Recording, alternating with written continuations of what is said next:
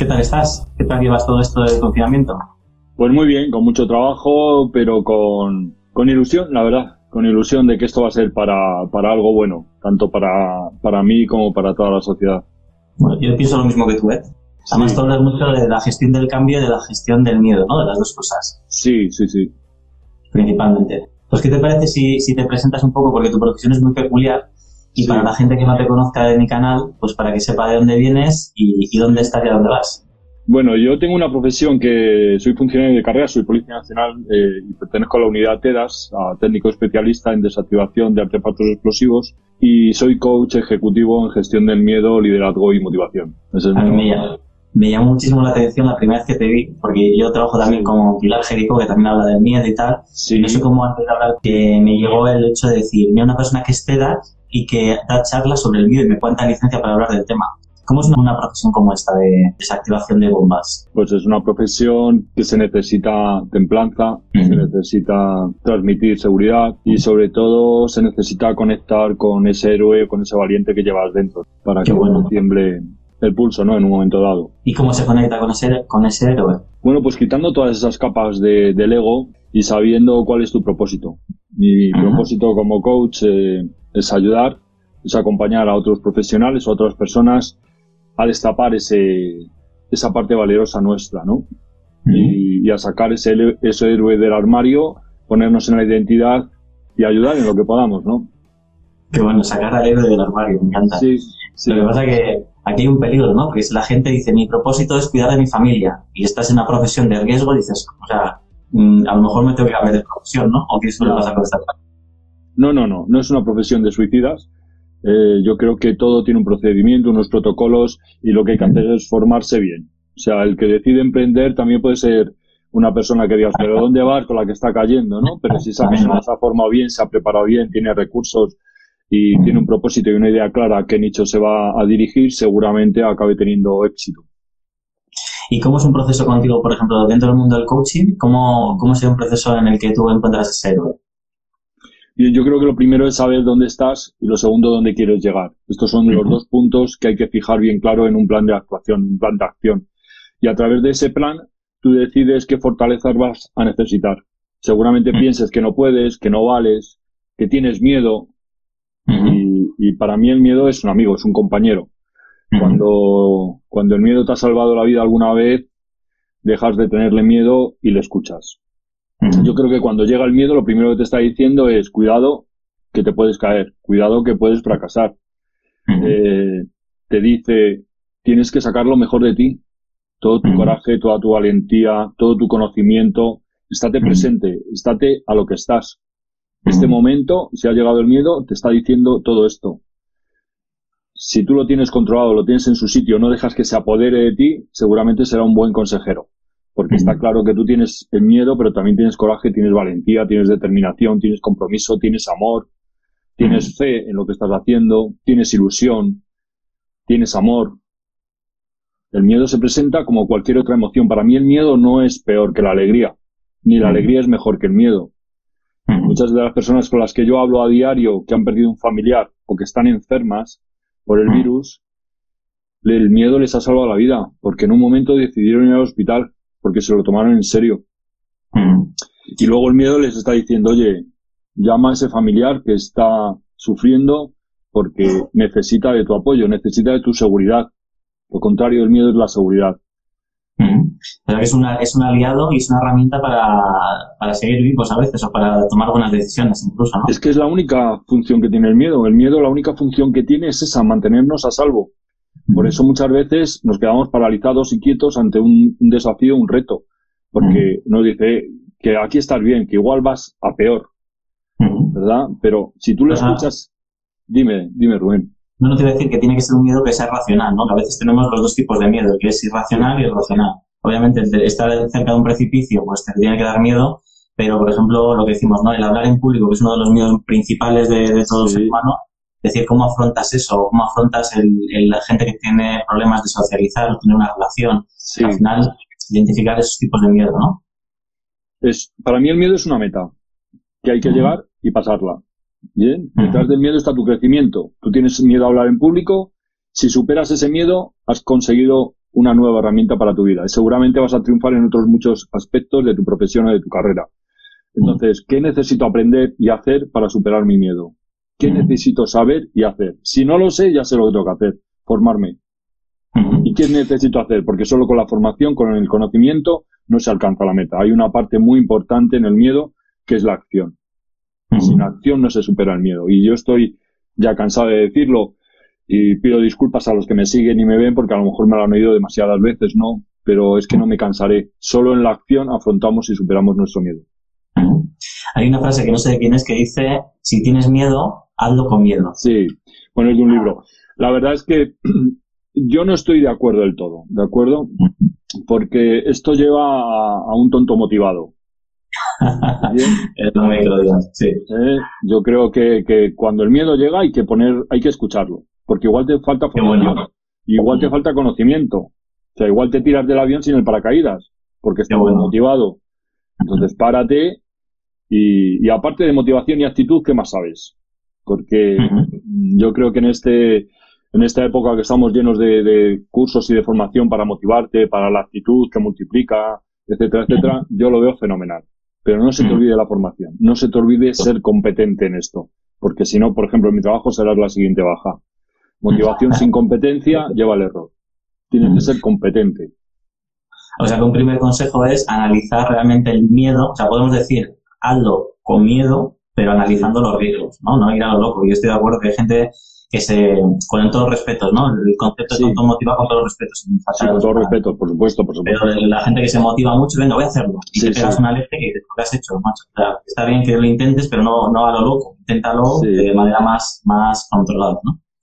Pero, es verdad que muchas veces tienes que trabajar con miedo y pensar con miedo. Eso es verdad. Que llega un momento en que a lo que te enfrentas, la verdad que como falles, puedes perder la vida, puedes perder tu negocio, puedes perder a un ser querido. Entonces, hay veces que tienes que ir hacia adelante sintiendo miedo. Y muchas veces el miedo no puede desaparecer completamente. Hay gente que tiene miedo a volar y supera ese miedo a volar, pero no le puedes pedir que acabe siendo un piloto de un caza de combate, ¿no? Porque no llega a ese nivel de, superación, ¿no? Pero si lo tienes ahí controlado en un, eh, de manera que no influya en todas tus decisiones, de manera que no estés siempre eh, limitando tus fortalezas y lo que tú eres, yo creo que, es un buen consejero. Que no te bloquee y que no te deje, o sea, que no te impida hacer otras cosas, ¿no? Que hacer lo que tú quieras. Es que a mí el miedo siempre me ha servido para ser mejor, no sé cómo decirte. El miedo siempre me ha dicho, oye, que no eres suficiente, que no es capaz, que, que no vales. Vale, vale, espérate, espérate que te voy a demostrar que sí o algo. Y para yo valer, para yo ser capaz, voy a hacer esto, esto y esto. Me ha encantado la frase que has dicho de el miedo está, en el miedo está el crecimiento. O sea, que al final es eso. Si tienes miedo, es como, vale, lo que tengo, no me decís zona de confort porque es que no me gusta. O sea, está saturado. está saturado, sí, sí. Pero es el, concepto de, si estoy haciendo lo que ya sé, no voy a crecer. Y ahí dices, ahí lo desconocido, porque yo creo que, desde mi punto de vista, ¿eh? tú me corriges, Julio, yo creo que en el miedo está la falta de información. O sea, una persona, por ejemplo, como yo lo veo, que no sabe nadar, tú le dices, mira, si das tres pasos, te llega solo hasta la rodilla y ahí tienes que Esa persona se va a meter hasta la rodilla. Pero si le dices, métete al mar, va de coña porque tengo miedo al agua. Entonces, cuando tú le das información a la gente, cuando quitas el miedo es cuando lo experimentas. Dices, tengo miedo a hablar en público. Vale, todo el mundo se pone nervioso, nos ponemos nerviosos, pum, lo haces. Ah, pues no era para tanto. Pero ya, ya le has dado luz a esa sombra que estaba ahí, ¿no? Al final, con información y cuando contrastas un poco lo que pasa en realidad, es cuando se va disipando ese miedo, ¿no? Bien, yo creo que la mejor forma de, perder el miedo es copiando a otros, ¿verdad? Cuando tú modelas a alguien que lo sabe hacer, si tienes al lado a un mentor, a un coach, a algún especialista, a un experto que sepa cómo afrontar esto, tú por imitación, por su ejemplo, vas a saber hacerlo. El miedo se disipa mucho cuando lo compartimos también. Y también se contagia. Es una emoción que se contagia muy fácilmente, ¿no? Las personas cuando están en medio de una crisis, en medio de una catástrofe, en medio de una situación muy difícil, normalmente se paralizan. Llega un momento en que el miedo es tan grande que no les deja pensar con claridad. Ahí hay que separarse un poco, hay que separarse de ese drama, de esa zona cero y decir, ¿qué puedo yo hacer? Otra cosa que te puede ayudar es sacar el miedo de ti, de tu foco, de tu ombligo y ponerlo fuera. Decir, ¿qué es lo que tengo que hacer para ayudar, para servir, para ser parte de la solución? Cuando tú te pones en modo comando, como digo yo, en modo voy a ayudar, en modo héroe, en modo valiente, voy a ayudar a esa persona, voy a ayudar a mi país, voy a ayudar a ese colectivo, voy a ayudar a esa persona que lo está pasando mal, el miedo desaparece, se convierte en coraje. De ahí sacas Saca la coraje. valentía. Saca la valentía. Sí, sí, sí. Le das la vuelta, ¿no? Como dicen, como la, que no sé si será cierto o no, cuando dicen que, que hay madres que pueden levantar un coche con tal de Sí. sacar a su hijo debajo, que saca una Efectivamente. fuerza humana, Sí, ¿no? sí, así es. O sea, el miedo es un motor, es una de las emociones más potentes. Es una de las emociones más potentes. Y al- lo malo es que algunas personas viven con miedo permanentemente, ¿no? Pero el miedo efectivamente te hace salvar un hijo. O sea, te hace hacer lo que nunca pensabas que ibas a hacer por ese gran amor que tienes a ese ser querido. Si ese miedo, si esa motivación, si esa actitud la pones en cualquier otra actividad de tu vida, si esa determinación, si ese pase lo que pase, voy a ir a, a por ello. Podré morir en el intento, pero no me voy a rendir. Me podrán ganar, pero no me voy a rendir. Todo esto cambia totalmente el escenario. Cuando tú te, te enfrentas a alguien que no tiene miedo a morir, es muy difícil de ganarle en una batalla. Muy difícil. Eh, los que hemos hecho artes marciales, eh, hay infinidad de historias en este sentido, ¿no? De artistas marciales que no tenían pericia, pero estaban dispuestos a morir antes que rendirse. Y atacar a una Mm. persona que está dispuesta a darlo todo es que se convierte en una fuerza sobrehumana, en, en un Mm. enemigo muy difícil, ¿no? De ganar.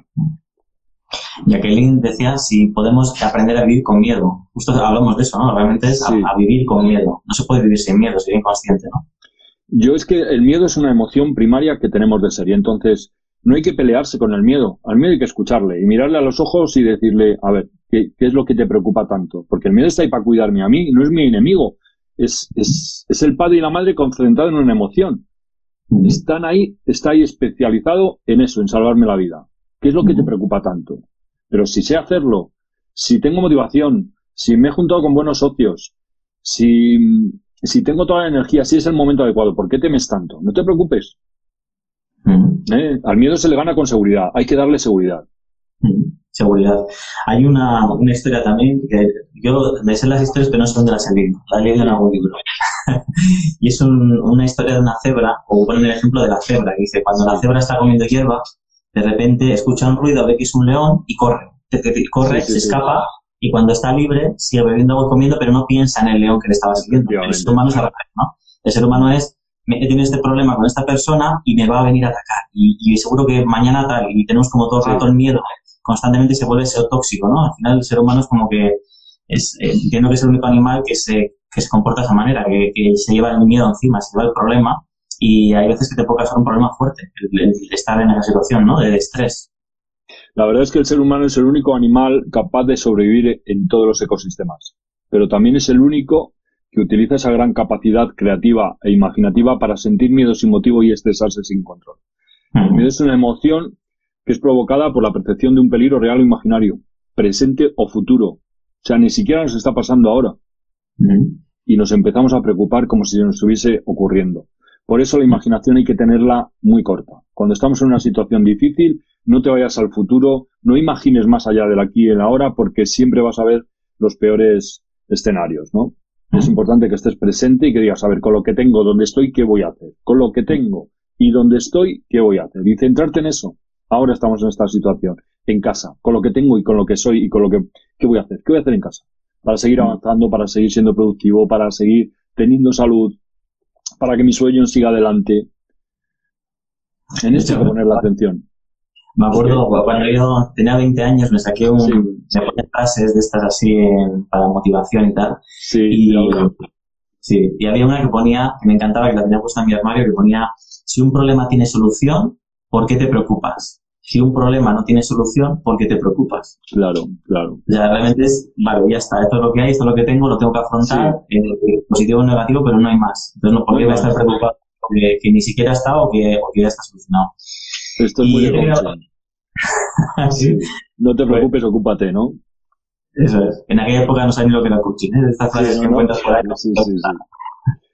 Y, y comentar un poco también, porque como hablas del cambio, que también va un poco hilado todo esto, eh, para hablar un poco, no sé, seguramente habrás hablado ya en otras ocasiones de lo mismo, eh, o habrá gente que está hablando lo mismo, pero me parece súper interesante con alguien tan profesional como tú en esta materia, comentar el hecho de cómo eh, se está gestionando o cómo podemos llevar mejor esta situación de cambio. Yo entiendo que en cuanto nos han dicho que tenemos que estar confinados en casa, yo llevo ya un mes, hay gente que lleva menos, otros más, hay un shock, un shock, ¿no? Dices, ¿cómo? Que mi vida, la que tengo ahora, todos los planes que tengo para este mes, todo lo tengo que dejar.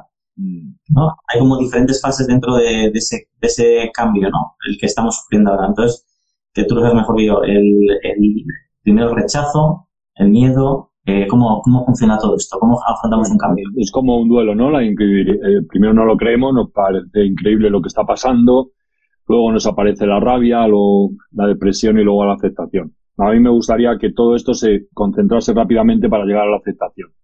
Es aceptar la situación tal y como es. En muchas circunstancias en la vida nos enfrentamos a situaciones que no son idílicas, que, que, que nos encontramos realmente delante de una catástrofe o de un drama.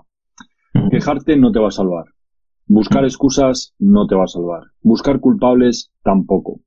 Lo primero que tendrías que definir es qué es lo que quieres conseguir. ¿Qué es lo que tenías antes y qué es lo que vas a querer tener ahora o cuando salgas? ¿Y qué puedes hacer para conseguirlo? Esto es muy importante. Aceptar y decir con lo que tengo y dónde estoy, ¿qué voy a hacer?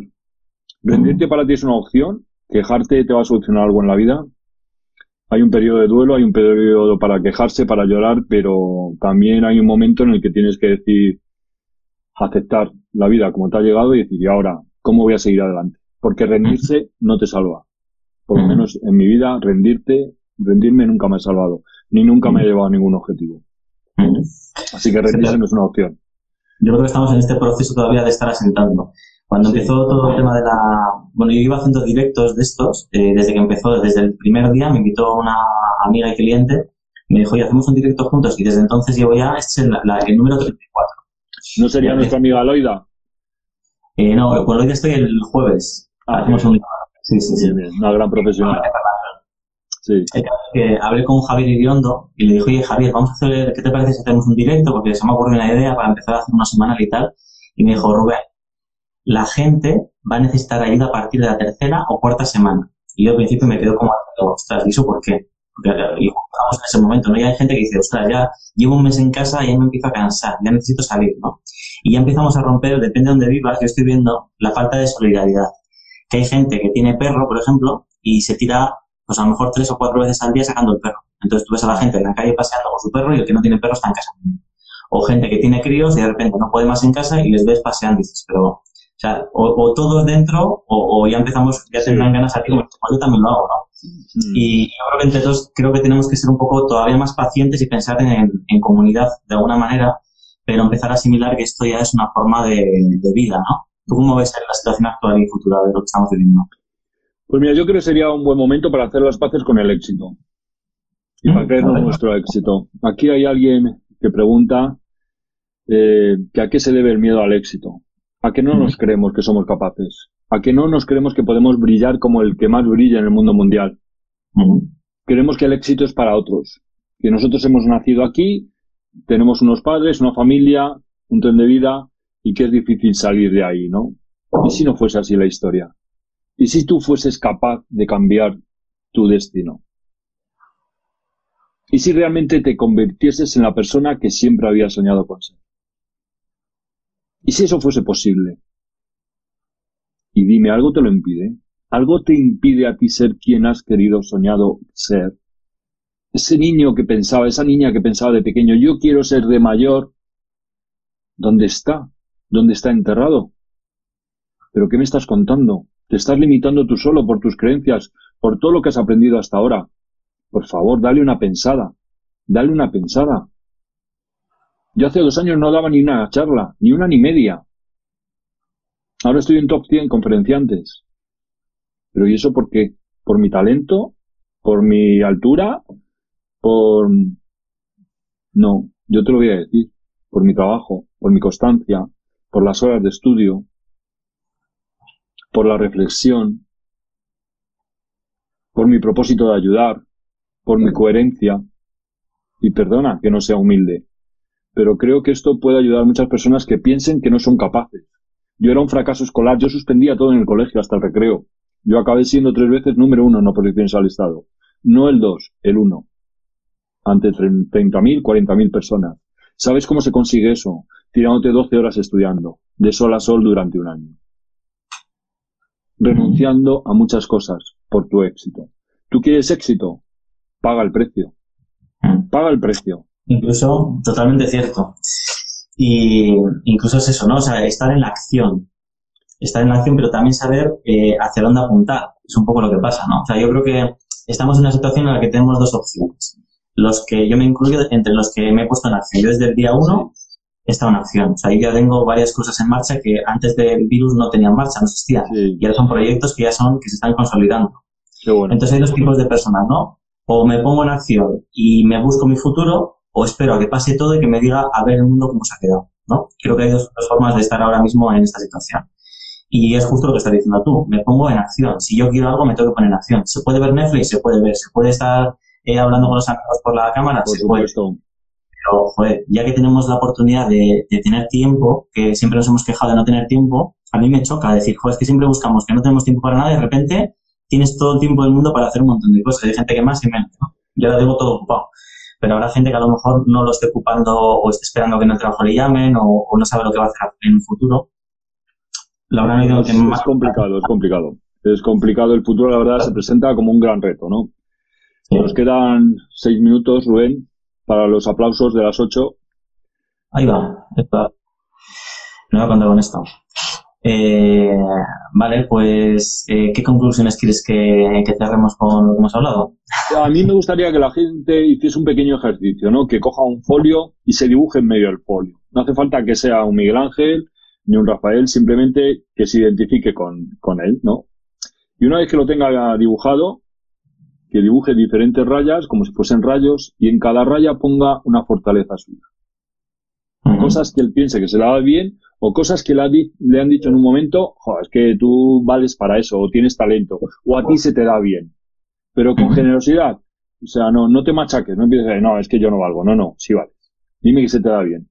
Igual se te da bien escuchar, igual se te da bien hablar en público, igual se te da, eres una persona eh, muy precisa, que te gusta un trabajo bien hecho, igual eres muy empático, igual eres muy sensible, igual eres muy creativo, igual eres muy perfeccionista, igual eres muy cabezota. Pues todo eso lo pones y cuando lo tengas lo emparejas de dos en dos. Cada pareja de esas va a ser una, un superpoder para ti. Qué bueno. Imagínate que tú fueses, tuvieses fuerza de voluntad y a la vez fueses sensible. Pues tú a la belleza la mejorarías. Todo lo que fuese eh, bueno, tú lo harías excelente. Y así todo, o sea, mm, Empareja esas fortalezas, las cada uno tiene las suyas. Y cuando las tengas identificadas, guárdatelas. Y ahora, mm. todo lo que vayas a hacer de aquí en adelante, piensa que tienes esos superpoderes. Si tú tienes fuerza de la voluntad y además eres sensible o creativo, hazlo todo con esa fuerza de voluntad y con esa creatividad. Busca soluciones.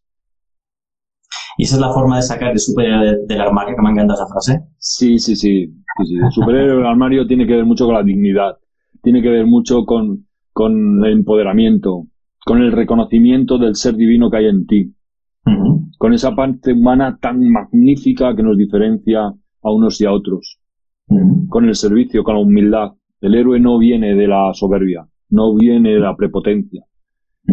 Ni del ego, que el ego al final no es más que miedo eh, tapado con otras cosas. No, no. del ego tampoco. Del ego tampoco. Julio, pues qué cortito se me ha hecho, 30 minutos, se me ha hecho cortísimo.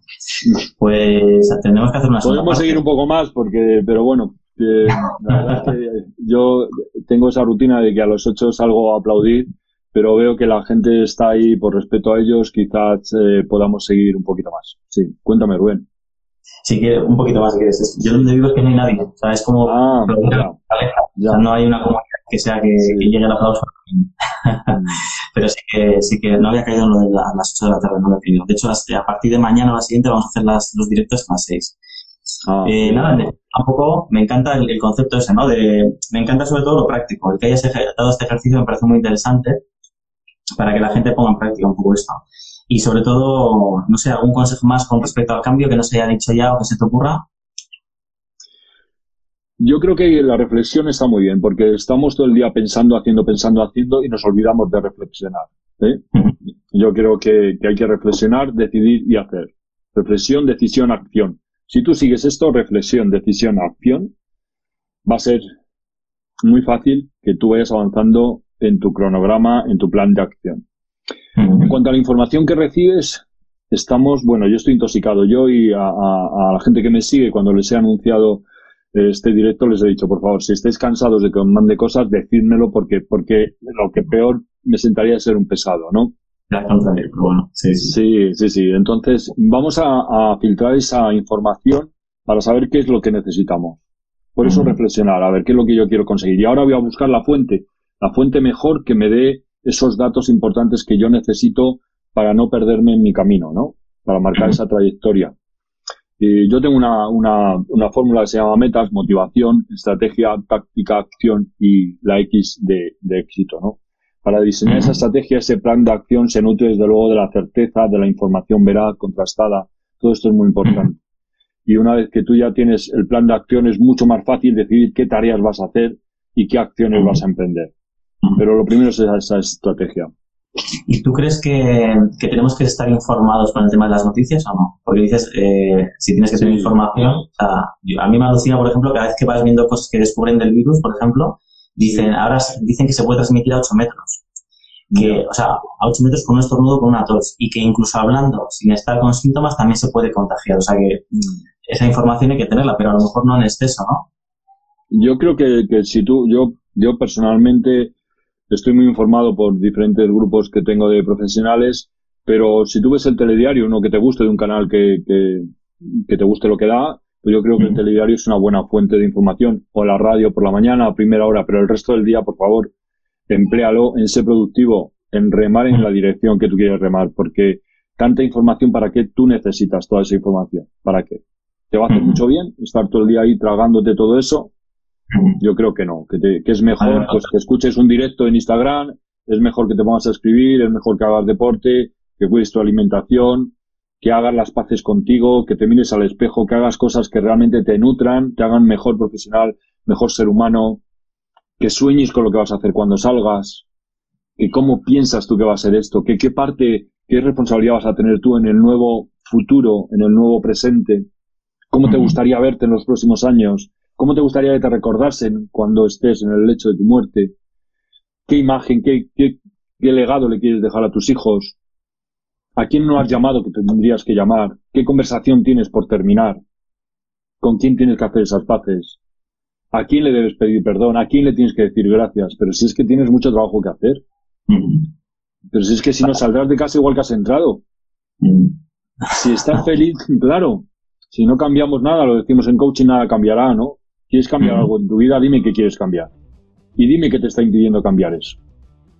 A lo mejor es el ego, a lo mejor es la soberbia, a lo mejor es el miedo, a lo mejor es la inseguridad. Pero tú te has dado cuenta de que eres un ser humano. Tú te has dado cuenta de la grandeza que llevas dentro. Tú te has dado cuenta en tu pasado cuando has dicho quiero, voy a por ello. ¿Tú te acuerdas cuando te has enamorado? Que estaba lloviendo, diluviando, frío, calor, y tú eras el hombre o la mujer más feliz del mundo. ¿Pero qué me estás contando? ¿Tú te has dado cuenta que estás en España? Que no estás en un país donde no hay recursos, donde tu esperanza de vida es mucho menor, donde tu calidad de vida es insignificante. ¿Tú has valorado todo eso? El, frenar yo creo que nos ha hecho pensar a, muchos, ¿eh? Todo, o sea, absolutamente todo, lo que teníamos y lo que estábamos perdiendo. Es que tú ahora imagínate que no hubiese luz en casa, o que no tuviésemos agua, o que no tenemos wifi, o que se nos estropea el móvil. Todas estas cosas que damos por hecho, ¿y si no estuviesen? ¿Y si viviésemos en una caballa de los Masáis en medio del Masai Mara en, Kenia? A lo mejor eras más feliz, seguramente. seguramente. Yo creo que, que la revolución no va a ser tecnológica. La revolución tecnológica ha llegado para quedarse, pero que si no la acompañamos de una revolución de la dignidad del ser humano, esto se va a volver a repetir una y muchas veces más. Aquí, por suerte, por desgracia, creo que, es el momento de, yo le llamo la nueva era o el nuevo mundo, porque vamos a relacionarnos de manera distinta, por lo menos durante una buena temporada, y nos va a hacer valorar muchas cosas, ¿no? De la gente que tenemos cerca, de la gente que queremos tener cerca y no podemos, y de las situaciones que nos estamos perdiendo. Yo creo que con toda la gente que hablo, eh, saca reflexiones muy positivas y profundas. Y gente que estaba como yo, en la carrera continua, de la carrera hacia, hacia el infinito, que no termina jamás, pero tú estás ahí, pum, pum, pum. Entonces creo que esto nos va a ayudar mucho a todos. Pues un abrazo, Julio. Y cuando estemos en Madrid, cuando todo vuelva a la normalidad, eh, tú estás en Madrid, ¿no? Yo estoy en Madrid, sí, físicamente. Nos vemos. En, en la siguiente gracias. Cuando pase mucho tiempo nos vemos. Un abrazo. Muchas gracias, Rubén. Y gracias por el ratito. Muchas gracias. Adiós. Besos. Chao.